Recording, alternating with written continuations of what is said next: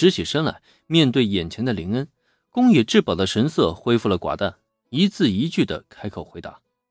虽然没有经历过姐姐的去世，这个小家伙的性格却还是冷冰冰的，完全就是一副生人勿近的模样。只是这副模样落在这样稚嫩且可爱的脸蛋上，就着实有些违和感了点 我都说了，就像你们姐妹啊，只是交易而已。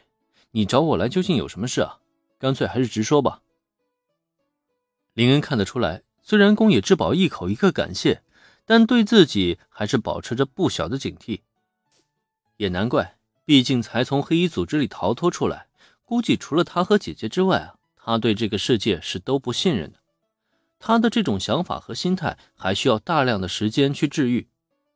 林恩呢，也没指望他能对自己掏心掏肺，索性也就摆出了一副有话直说的态度来。这个小家伙究竟想说什么呢？林恩先生与姐姐之间的交易，我大致上也听说了一些。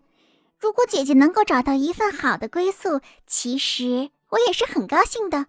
只不过，黑衣组织并不像想象中那么简单。林恩先生，你能明白我的意思吗？很显然，林恩走后，姐妹之间已经把掏心窝子的话都给说完了。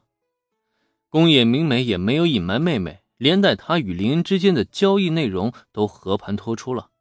而宫野之宝呢，他对此好像并没有反对，甚至从他的话中也可以看出。他很希望自己的姐姐能够找到属于自己的归宿，只是对于林恩是否就是他姐姐归属的这件事情，他还抱着一份怀疑。虽然在此之前，林恩已经展现出他的手腕了，不仅能从秦九手中救出宫野明美，也能派人查到宫野志保的位置，但这些实力并不足以让宫野志保完全的放心。他很清楚黑衣组织究竟有多么可怕。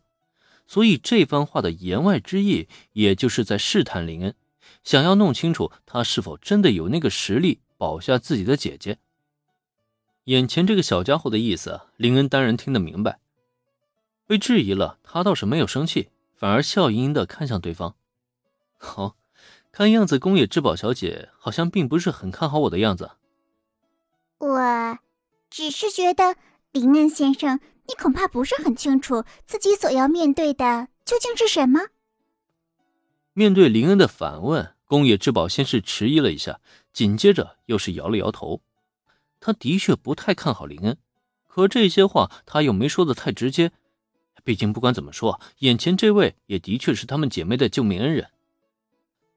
宫野志保委婉的说辞让林恩更乐了。在这一刻，他倒是很想再看看。这个小家伙还能再说出些什么来？啊，所以呢，你想怎么做？带你姐姐离开这里，远走高飞吗？哎，不，我从未有过这个打算。黑衣组织的势力遍布全世界，无论我和姐姐逃到哪里，都有可能被他们抓住。我说这些，只是想要提醒林恩先生，如果你真的准备庇护我们姐妹，就势必会与黑衣组织为敌。真要是等到与黑衣组织开战的那一天来临，要是林恩先生不敌，可以选择放弃我们姐妹。毕竟，能够与姐姐重逢，我已经再没有遗憾了。本以为宫野之宝说这些是想带着姐姐离开，可结果倒好，没想到他竟然是打这个主意，宁死也不拖累自己。他这是瞧不起谁呢？听完宫野之宝这番话之后，林恩是差点被气笑了。他当然也明白，这是人家的一片好心，知道自己与黑衣组织为敌，必然会付出极大的代价，不想伤害自己这个救命恩人。一旦最后势不可为，她们姐妹呢也愿意付出自己的生命。可问题是，他们是不是把黑衣组织想的太夸张了呀？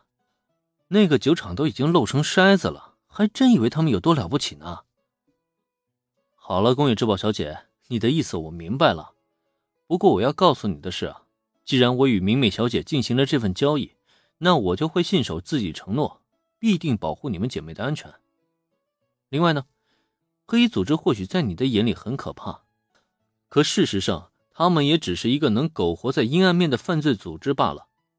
不要以为他们真的有多了不起，别说什么秦九、贝尔摩德。就算是你们的二号人物朗姆，又或者是你们的 boss 乌丸莲耶，在我的眼里，能算得了什么呀？名侦探世界里的黑衣组织，或许是引发一切事端的最终威胁，可换到这个甚至连魔法都存在的世界里，就如林恩所说，他还真就没有放在过眼里。